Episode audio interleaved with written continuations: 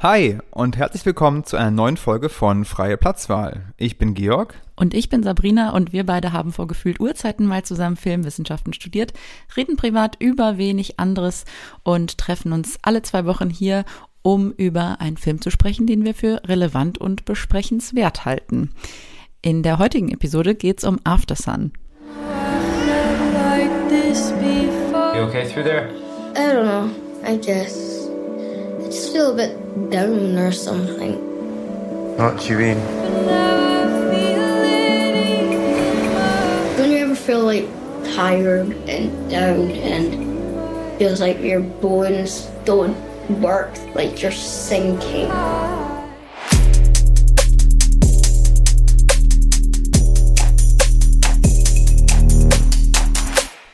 Ja, Georg, du hattest mir in der letzten Folge ja zum Schluss noch eine Empfehlung mit auf den Weg gegeben, nämlich den Podcast, ähm, wo es um E-Mail für dich geht. Ja.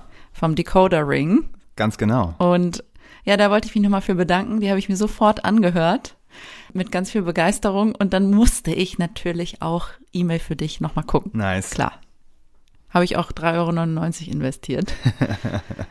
Aber ja, große Empfehlung. Ich fand die Folge sehr interessant. Also ich will es jetzt nicht nochmal ausbreiten, weil du hattest das ja schon in der letzten Folge etwas erklärt, was daran so spannend ist. Aber naja, zum einen natürlich diese, also dass, dass es damit losgeht, dass sie sich bei AOL einwählt und irgendwie die Geräusche und dieses, dieses Interface, das ist alles, naja, halt ein Blast from the Past und un Ja. unfassbar witzig. Halt Einfach auch, dass dieser ganze Film da drum gestrickt ist. Aber auch eben in der Rückschau und mit dem Wissen von heute, dass damals eben Barnes Noble, also sozusagen der Superstore, der Dussmann hier in Berlin, ja, dass das der große Nemesis ist Ja. wo wir mit ganz anderen Problemen zu kämpfen haben. Das ist Mhm. schon irgendwie verstärkt das nochmal mehr, dieses Gefühl von, hm, früher war die Welt irgendwie heiler, auch wenn das natürlich irgendwo Quatsch ist, aber hat sehr viel Spaß gemacht. Ja. Ja, ich fänd's gut, wenn wir, also wir haben jetzt ja in den letzten Folgen so ein paar Empfehlungen immer gehabt, ähm, Film oder Film-related Sachen, ein Podcast, du hattest auch die Ausstellung erwähnt, das ähm, finde ich super. Wir wollen das jetzt, hatten wir schon besprochen, an den Anfang mal nehmen, bevor wir in die eigentliche Filmbesprechung reingehen. Hast du denn noch was für mich, nachdem es äh, letztes Mal so bombastisch eingeschlagen ist? Äh, ja, mir sind in den letzten beiden Wochen wieder ein paar gute Dinge über den Weg gelaufen. Vielleicht kann ich es ganz kurz machen und sie so ein bisschen runterrattern. Ich habe drei Dinge. Vielleicht fange ich an. Es gibt zurzeit vom Podcast Cuts jetzt endlich, endlich, endlich. Sie haben das schon lange vorgehabt. Eine Langbesprechung der ersten Staffel von Twin Peaks. Oh, Einfach- mega. einfach wieder gut, sich mit dieser Serie zu befassen. Und hat mir auch sofort wieder Lust gemacht, diese Serie nochmal zu gucken, diese erste Staffel. Also äh, an jeden, der vielleicht auch Twin Peaks noch nicht gesehen hat, unbedingt machen. Es bleibt einer meiner wirklichen All-Time-Favorites. Genau. Und ich finde auch, dass sie in der Folge ganz schön besprechen, worum es so geht. Er tatsächlich, der Host, äh, den ich auch sehr schätze, hatte Twin Peaks interessanterweise, obwohl er ganz viele Filme kennt, noch nicht gesehen und dann sogar zum ersten Mal geschaut.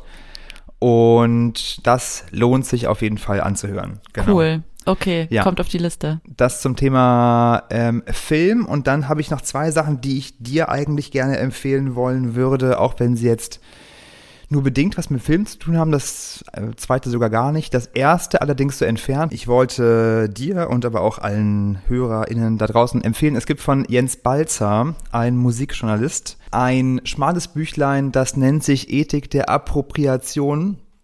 Klingt sehr kompliziert. Äh, am Ende geht es um die Frage, welche Art von Appropriation es in Kultur überhaupt gibt. Ob Kultur ohne Appropriation, also ohne Aneignung, ohne kulturelle Aneignung überhaupt funktionieren kann. Und ich fand das deswegen sehr lesenswert, weil es einerseits ein linker Blick ist auf die Sache, aber doch etwas ausgewogener als die Stimmen, die man sonst vielleicht findet. Also ich äh, kann es sehr empfehlen. Und Jens Balzer sowieso fand ich sehr angenehm, habe ich nämlich vorher auch nicht gekannt, habe ich gehört im meinem Lieblingspodcast, sage jetzt eben auch noch ganz kurz, Reflektor. Das macht der Bassist von Tokotronic, ein ganz toller, interessierter äh, Podcast, der sich mhm. um das Thema Musik dreht. Klingt genau. super.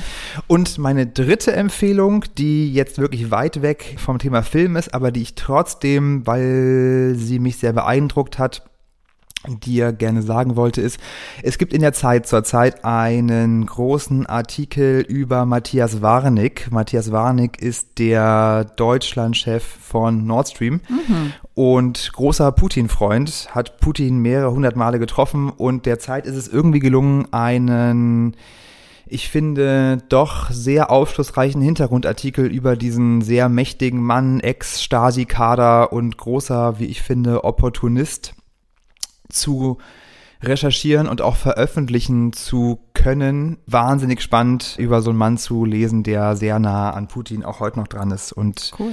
der sich am Ende, finde ich, durch seine Aussagen selbst entlarvt, ohne dass es überhaupt im Interview äh, ausbuchstabiert werden muss. Sehr lesenswert. Wow, ja. Okay, cool. Äh, den Exkurs mache ich gerne. Ja, bitte, unbedingt, ähm, wirklich. Ich habe dir auch eine Empfehlung mitgebracht, die ist jetzt wieder näher dran an freie Platzwahl. Und zwar ist das ein Artikel, ein Artikel für Vulture, also online zu lesen, von Nate Jones. Mhm. Äh, der heißt The Cult of A24. Hast du schon gelesen? Oh, nee, nee, aber A24 ist ja so einer der Verleiher, die vielleicht so früher wie, wie hießen sie doch gleich? Focus Features mochte ich früher immer sehr gerne und jetzt ja. ist es halt irgendwie A24. Ja, schon so eine Art ähm, eigentlich Gütesiegel, ne? Ja. Man wusste irgendwie, was man kriegt und genau darum geht's auch. Der Artikel ist schon aus dem August letzten Jahres, aber ich hatte ihn dir, glaube ich, noch nicht empfohlen und auch im Podcast nicht erwähnt. Deswegen wollte ich ihn jetzt doch nochmal mitbringen. Der Artikel beginnt mit der Anekdote, dass eine junge Grafikdesignerin ihren Geburtstag mit einer Motto-Party feiern will. Sie wird 24 und macht also ein A24-Motto draus. Oh, wow. Ähm, und es kommen dann Freunde verkleidet als äh, Skater aus Mid-90s, also einer der, sind halt alles Filme logischerweise von A24. Es kommen Freunde verkleidet als äh, der Geist von Ghost Story. Sie selbst kommt als die Rolle von Florence Pugh in Midsommar. Und dann ist sozusagen die, die Pointe, dass auf TikTok jemand kommentiert, it's a movie production company, not a personality trait. so. Und darum geht's. Also es geht um den Hype, den eben dieses US-amerikanische Studio A24 geschafft hat, um sich herum so aufzubauen. Aber es geht eben auch darum, dass dieser Hype eigentlich schon wieder einen gewissen Tipping Point überschritten hat, ja, und dass sich in Nischen-Communities über diesen A24 Superfan als Klischee lustig gemacht wird. Da gibt's auch einen sehr witzigen Beispiel-Tweet, der zitiert wird in dem Artikel von Willie Staley, der lautet, A24 is short for a 24-year-old guy will think this is the best movie ever made. Also auch deswegen, auch deswegen, weil halt A24 das selber auch weiß und für sich sehr gewinnbringend einzusetzen weiß. Also es, was mir nämlich nicht bewusst war, es gibt mittlerweile Merch, also auch so A24 T-Shirts, die so zu horrenden Preisen irgendwie auf irgendwelchen Plattformen, ähm, ich weiß nicht, Depop oder whatever, dann auch wieder weiterverkauft werden. Es gibt so Access All Areas Membership Programme. Es gibt Leute, die sich A24 Tattoos stechen lassen. Aber wie interessant. Also da muss ich noch mal ganz kurz dazu sagen, ich weiß noch aus unserer Studienzeit, dass ich mehrfach den Gedanken hatte, also wahrscheinlich war ich nicht der Einzige, aber auch mir kam immer wieder der Gedanke, dass es doch Verleiher schaffen müssten, sich in irgendeiner Form viel mehr D2C selbst zu vermarkten, dass das auf jeden Fall ein Geschäftsmodell ist.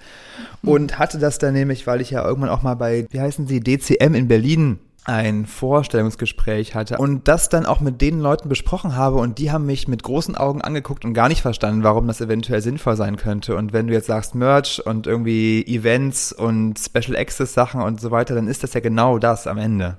Das ist exakt das, ja, ja. Ähm, vielleicht noch kurz, ähm, was haben die eigentlich alles für Filme gemacht? Eine kleine Auswahl. Die haben zum Beispiel die, be also die beiden Filme äh, glaube ich, die bekanntesten von den Safety Brothers, Good Time, Uncut Gems, eben Midsommar erwähnte ich schon, The Lighthouse, auch Everything Everywhere All at Once, Moonlight, Lady Bird, also so Oscar-Lieblinge auch. Ähm, Hereditary hat den sogenannten A24 Horror geprägt und auch in den Mainstream geholt. Also ja, man fühlt sich auch selbst ertappt, weil man, also alle diese Filme finde ich, also würde ich auch sagen, finde ich super, ja, und äh, wollte ich sehen. Ähm, aber deswegen Ja. ist der Artikel auch, der ist natürlich auch recht, also auch etwas nuancierter geschrieben.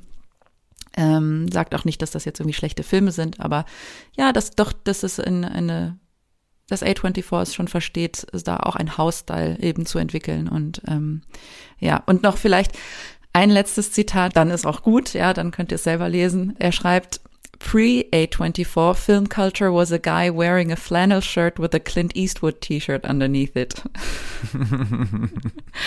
And now it has become sexy. Ja. Packst du in die Shownotes, nehme ich mal an.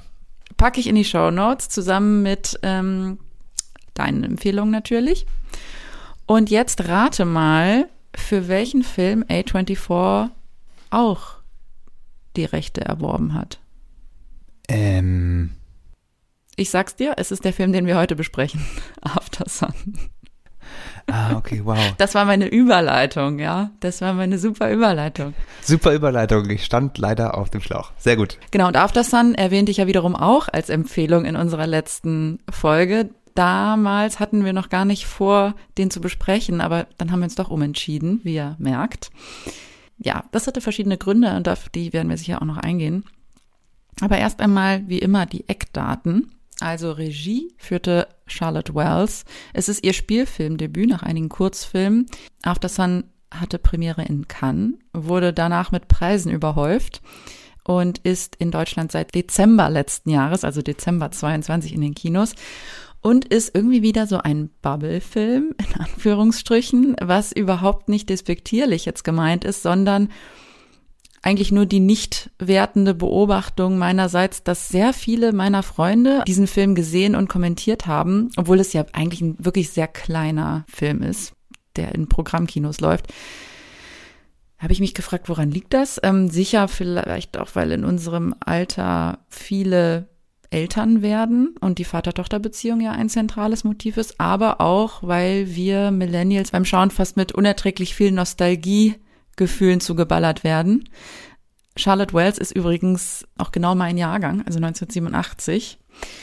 Das heißt, die 90er sind die Zeit, in der sie selbst eben ja aufgewachsen ist, dann so am Rande der Pubertät auch irgendwann stand. Und überhaupt ist der Film auch recht persönlich. Er ist wohl nicht per se autobiografisch, sagt Charlotte Wells selbst, aber gefühlt. Und sie verwendet den Begriff persönliches Filmemachen. Worum geht's? Der Film ist jetzt nicht besonders stark plotgetrieben. Er besteht vor allem aus Rückblenden, in denen sich eine erwachsene Frau in der Jetztzeit äh, als 30-Jährige erinnert, wie sie als elfjähriges Mädchen die Sommerferien, ich würde sagen Mitte, Ende der 90er Jahre mit ihrem Vater an einem türkischen Badeort verbracht hat. Genau, ich glaube, es muss so 97 frühestens sein, vielleicht sogar 98, Mhm. äh, entlang der der Partylieder, die dann dort so gespielt werden. Genau. Also zum Beispiel Macarena ist ja eines der eines der Lieder kam, ich glaube 93 einmal raus und ich habe nachgeguckt nochmal 96 als Remix. Und das ist ja der Remix, den man hört, ne? Mhm. Das ist dann der, der so berühmt geworden ist. Ja. Genau. Ja, wie gesagt, also ich will jetzt gar nicht so stark auf den Plot eigentlich eingehen. Ich glaube, es reicht vielleicht zu sagen, dass der Film oder die Geschichte sowohl das Porträt ist eines Mädchens, das gerade zur Frau wird oder bald zur Frau wird und gleichzeitig aber auch das Porträt eines jungen Mannes, der sehr ziellos und sehr verloren wirkt und vielleicht auch erfordert mit dem Erwachsenensein. Also hier auch immer dieses Thema Kind, Adoleszenz versus Erwachsenenalter. Wir sehen auch, es gibt Bücher über Meditation und Tai Chi so im Hintergrund, wenn man genauer hinschaut. Also es lässt irgendwie darauf schließen, dass er auch auf einer Sinn Sinnsuche ist und es geht auch um, denke ich, um seinen Kampf mit Depressionen. Aber auch das wird nie direkt angesprochen. Ich finde, der Film macht das sehr clever, indem er eigentlich sehr grundsätzlich sehr wenig wirklich ausbuchstabiert. Mhm. Was ja klar wird im Verlauf des Filmes ist, dass das, was wir sehen, vielleicht kann man auch so viel sagen, ja auch die Erinnerungen einer Frau sind an diesen Sommerurlaub. Das heißt, wir müssen auch unterscheiden oder uns vielleicht auch den Film so verstehen, dass das, was wir sehen, wahrscheinlich die Camcorder-Aufnahmen, das tatsächlich passierte und die Szenen drumrum aber eine Art von Erinnerung, von denen vielleicht gar nicht genau klar ist, was davon wirklich wörtlich zu nehmen ist. Aber das Gefühl ist, das am Ende entscheidet.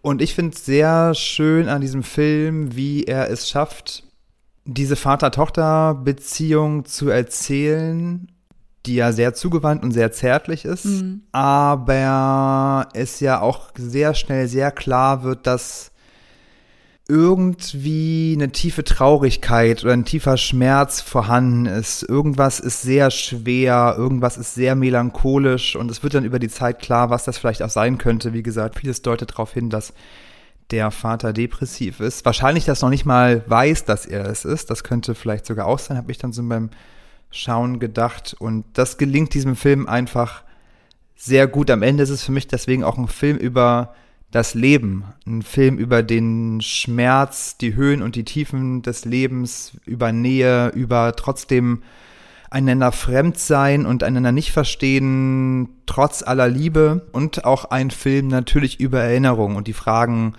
was am Ende von jemandem bleibt äh, in der Erinnerung von einer Beziehung, von einer Person und wie mhm. Erinnerung überhaupt funktioniert. Äh, denn es ist ein Thema, was mich auch, oder ich glaube fast jede Person sehr, sehr beschäftigt, immer wieder, mhm. was das eigentlich ist, dieses Leben, das man da so lebt. Und ich finde, der Film fängt das wirklich sehr schön ein. Mhm. Ja, auch dieses ähm, sich selber nicht verstehen. Ne? Du sagtest, glaube ich, gerade einander verstehen oder einander nicht verstehen, aber mhm. es ist mhm. ja auch sehr viel dieses sich selber nicht verstehen. Also sie versteht sich, glaube ich, selber nicht mehr, weil sie sich fragt, was passiert hier gerade mit mir? Sie ist eigentlich noch ein Kind, aber sie beobachtet jetzt mit zunehmender Neugier und mit zunehmendem Interesse eben diese älteren Jungs und aber auch die älteren Mädchen, ne, die Szene auf der Toilette, wo sie hört, wie die Mädchen sich über so ihre ersten sexuellen Erfahrungen austauschen. Es wird ja dann auch weiter zum Ende hin klar, dass sie später als Erwachsene in einer lesbischen Beziehung lebt. Das wirft dann nochmal ein anderes Licht auf das, was man vorher gesehen hat, weil man ja die ganze Zeit denkt, sie interessiert sich vielleicht für die Jungs, ähm, sie tauscht ja dann auch seinen ersten ganz vorsichtigen Kuss aus. Später beobachtet sie dann ja diese zwei Jungs auch beim Küssen und dann versteht man auch, ah, okay, sie kämpft vielleicht auch mit, also sowieso natürlich der Pubertät, aber dann mhm. auch noch, und das auch noch in den 90er Jahren, mit einer sexuellen Orientierung, die nicht die erwartete ist. Also sie versteht sich da wahrscheinlich auch gerade in multipler Hinsicht nicht selber und was mit ihr passiert. Und der Vater offensichtlich auch nicht, wie du auch schon sagtest, das finde ich noch einen sehr guten Punkt.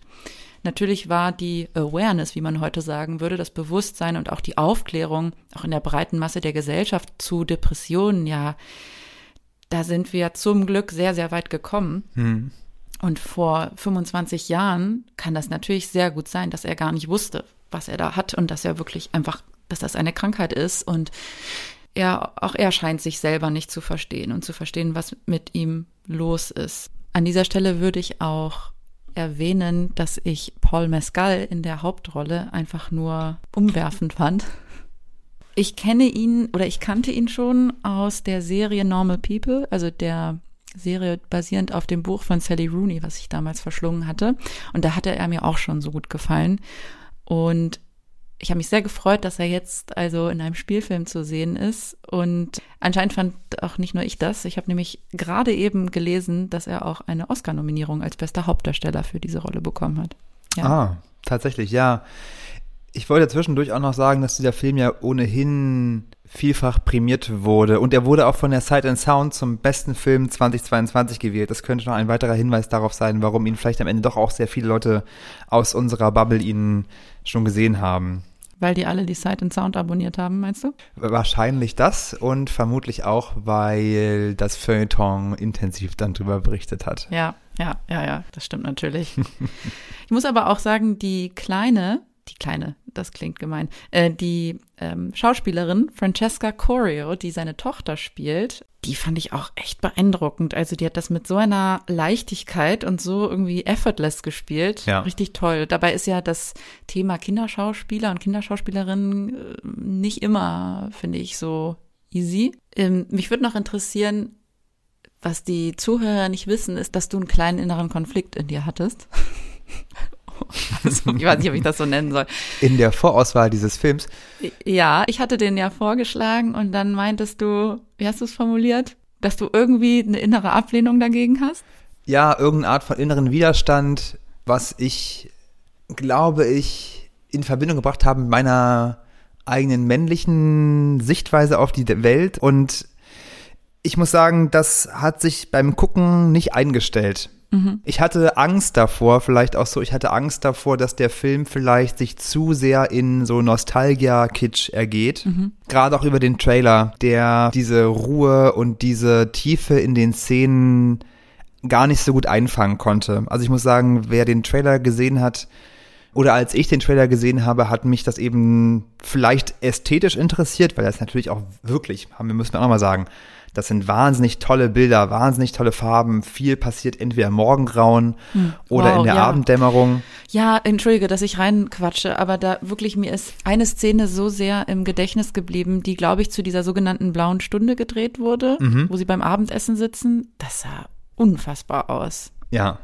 also da muss man ja auch irgendwie wirklich ein sehr kleines Zeitfenster abpassen, aber das hat sich gelohnt. Ja, ich glaube auch wirklich, ich glaube auch, dass dieser Dreh vermutlich, ohne jetzt genau zu wissen, wie es war, wahrscheinlich immer nur für wenige Stunden am Tag überhaupt funktioniert, für sehr viele Szenen. Mhm. Genau, und das eben neben dieser Ästhetik, das sind ja alles auch so Retrofarben, wie aus so einem Analogfilmartige Farben, so eine ganz elegische Schönheit, auch dieser dieser Hotelanlage oder dieses Landes Türkei. Ich hatte noch mit einem Freund gesprochen, der auch meinte, er fand, du hast ja auch gesagt, es ist zum Teil nach eigenen Erlebnissen modelliert, diese Welt, in der das stattfindet, dass tatsächlich auch diese Ressorts sehr gut getroffen sind.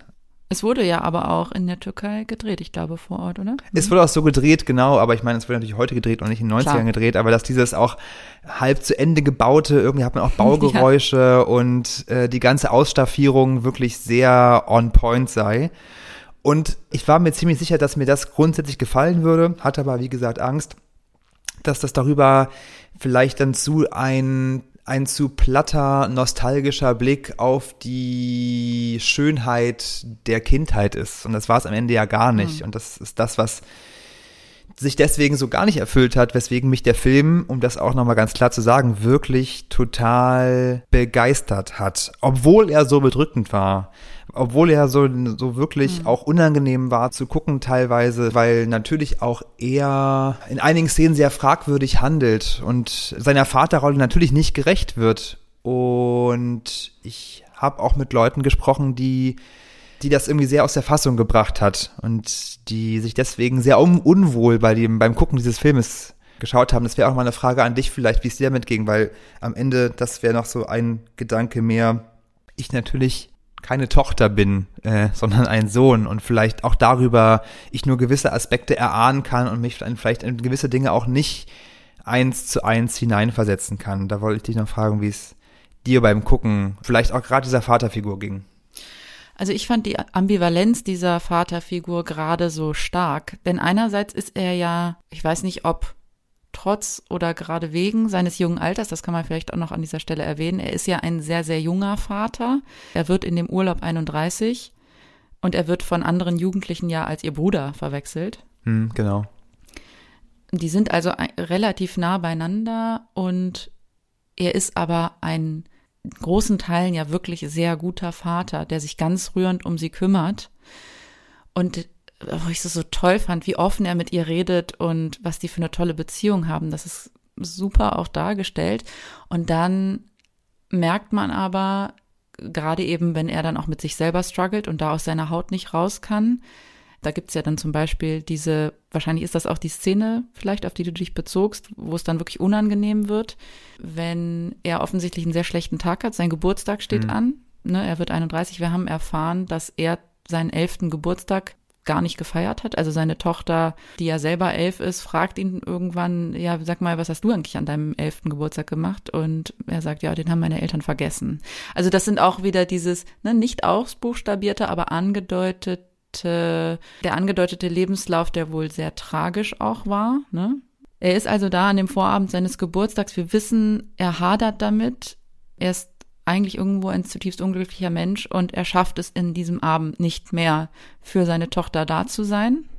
Und sie singt dann alleine auf der Bühne Karaoke, Losing My Religion. Und sie zieht's irgendwie durch. Das ist wirklich hard to watch, würde man sagen. Mhm. Die Kamera auch ja die ganze Zeit auf sie gerichtet. Das heißt, man sieht auch nicht, das fand ich wirklich sehr schön gemacht, was er tut, hofft vielleicht die ganze Zeit, so ging es mir, dass er am Ende doch noch in das Bild reinlaufen ja. wird und sie dann doch unterstützt, aber es passiert nicht. Und man guckt einfach wirklich, ich glaube, fast in einer einzigen Einstellung, wie sie dieses Lied zu Ende singt. Alleine ist, alleine bleibt. Ja, das ist echt, oh, da kriege ich echt Gänsehaut auch gerade, wenn ich gerade nochmal dran denke. Und er auch sicherlich, das ist der Figurenanlage geschuldet, aber auch seinem Spiel.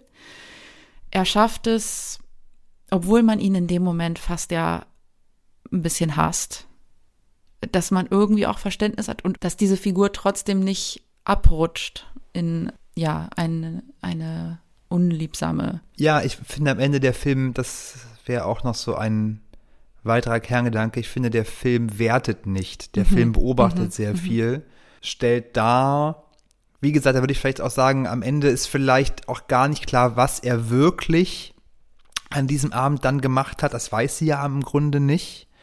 Wir sehen dann, dass er irgendwie in den Wellen verschwindet. Ob das nun so war oder nicht war, eins zu eins. Ich finde, das ist nicht entscheidend. Er war auf jeden Fall nicht für sie da und ist dann irgendwann wieder nachts im Zimmer, als sie sich von dem Hotelbediensteten einen Zweitschlüssel geben muss. Ich habe mich auch gefragt, ob das ein Selbstmordversuch war. Könnte auch sein. Ich glaube auch der, der Gips, den er um hat, auch das könnte eine Art von hm. Hinweis auf einen früheren Selbstmordversuch sein, möglicherweise. Ja, und auch die Tatsache, dass wir ja, das lässt sich auch nur mutmaßen, aber die erwachsene äh, Sophia ist ja auch erst 30 eigentlich, ne? Oder glaube ich? Sie wird 30. Sie wird 30, genau. Ja, es ist ihr Geburtstag. Es ist ihr Geburtstag, sie guckt sich dieses Video an und es wirkt so, als würde sie sich ja das Video angucken und dabei sich an ihren Vater erinnern, weil er nicht mehr da ist. Also mhm. ich bin davon ausgegangen, sie hat ja auch den Teppich, den er da kauft, obwohl er ihn sich nicht leisten kann, der liegt unter ja. ihrem Bett. Es wirkt alles so, als sei der Vater schon verstorben und ich frage mich sogar, ob das vielleicht der letzte Sommer ist, den sie zusammen verbracht haben, weil er einen weiteren Selbstmordversuch vielleicht nicht überlebt hat. Genauso habe ich es auch verstanden. Also ich fand, oder ich habe mich am Ende dazu entschieden, dass der Film vielleicht gar keine Aussage trifft, ob der Vater nun irgendwie aus ihrem Leben entschwunden ist oder wirklich nicht mehr lebt, mhm. aber auf jeden Fall ist er nicht mehr da, da bin ich mir sehr sicher. Mhm. Das heißt, wir gucken hier einer Frau beim Erinnern zu an die letzte gemeinsame Zeit, die sie mit ihrem Vater hatte. Ja, und das macht es am Ende ja auch so wahnsinnig traurig auf eine Weise.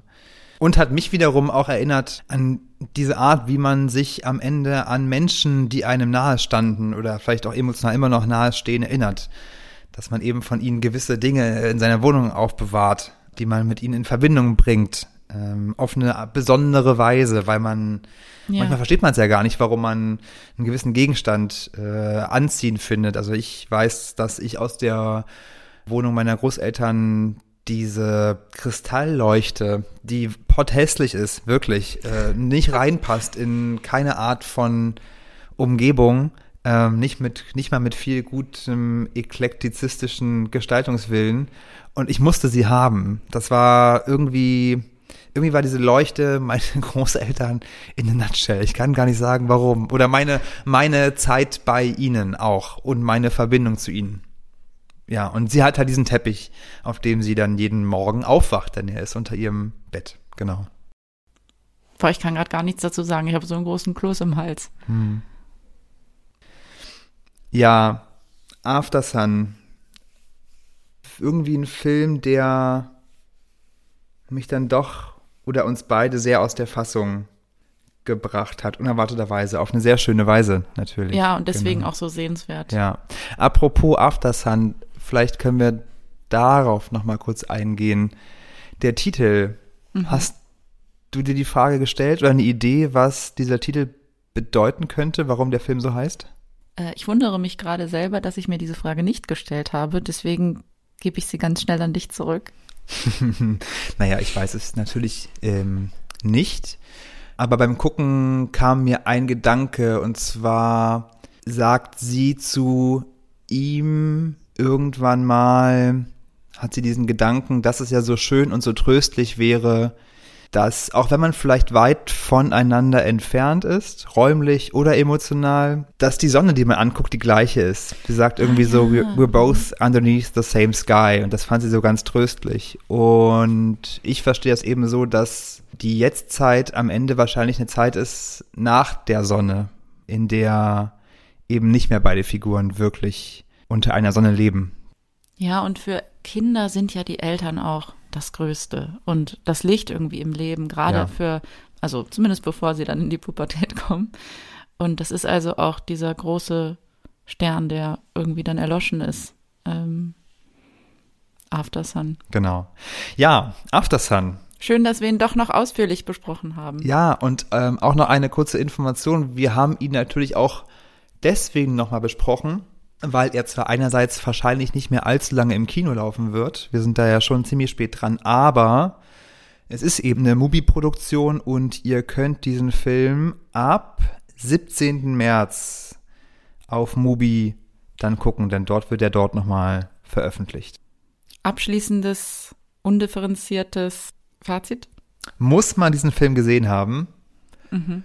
Man muss diesen Film gesehen haben. Ja, wie Sight and Sound schon schrieb, wie ihr sicher alle gelesen habt. Bester Film des Jahres 2022. Ich würde auch ein Ja geben. Ja. Fühlt sich komisch an, nach einer solchen Filmbesprechung über einen Filmsnack zu reden. Aber er darf nicht fehlen. Aber es ist nun mal die Rubrik. Ich mach's kurz und schmerzlos. Es sind die Cola-Flaschen, die Fizzy-Cola-Flaschen von Vegans. von Vegans? Ja. Aha. Kennst Nein. du die? Ich muss gestehen, ich kenne die auch nur, weil es die bei Gorillas gibt. Ich würde mir ja eigentlich nie so Weingummizeug holen. Das ist ja gar nicht meins. Ich bin so der Keks, Schoki, äh, ja, Kuchen Typ äh, mit diesen, naja, haben wir glaube ich schon mal in der Folge drüber geredet, als du irgendwelche Hitchler-Sachen oder sowas? Ähm, Hitchler könnte ich da nennen oder auch von äh, Katjes Wunderland. Aber gut, mhm. die veganen Cola-Flaschen von Vegans. Von Vegans, denen kann ich dann doch sehr viel abgewinnen. Ja, aber geil, ich habe diese, diese Cola-Flaschen oder vegan ist ja dann immer diese Katjes-Konsistenz sowieso. Mhm. Ist ein bisschen, ein bisschen zäher, ein bisschen mehr Substanz. Ja, so zäh sind die gar nicht. Die sind, die sind ein bisschen weich. Nicht so wie diese, boah, neulich habe ich mir seit tausend Jahren mal wieder ähm, als ich meine Schwester in Köln besucht habe, da haben wir uns so eine gemischte Tüte gemacht mhm. am Kiosk. Geil. Wie früher. Ja. Und da waren auch die, diese sauren Dinger, die so Fischform haben. Ich hatte vergessen, dass man sich daran einfach die Zähne ausbeißt. Wirklich, man beißt auf Granit. Naja, anyway, so sind die nicht. Die sind sehr, sehr weich und ähm, aber eben auch das Saure ist ganz geil. Also ich weiß nicht, irgendwie. Okay, dafür bin ich immer zu haben. Ich gehe gleich mal los. Alles klar. Gut. Wenn ihr noch Filmsnacks habt oder uns vielleicht noch Gedanken zu Aftersun mitteilen wollt, vielleicht auch wie ihr den Titel verstanden habt, dann schreibt uns sehr gerne an freieplatzwahlpodcast at gmail.com. Und ansonsten hoffen wir, ihr schaltet in zwei Wochen wieder ein bei unserer nächsten Folge. Ganz genau. Bis in zwei Wochen hoffen wir. Macht's gut. Ciao. Danke fürs Zuhören.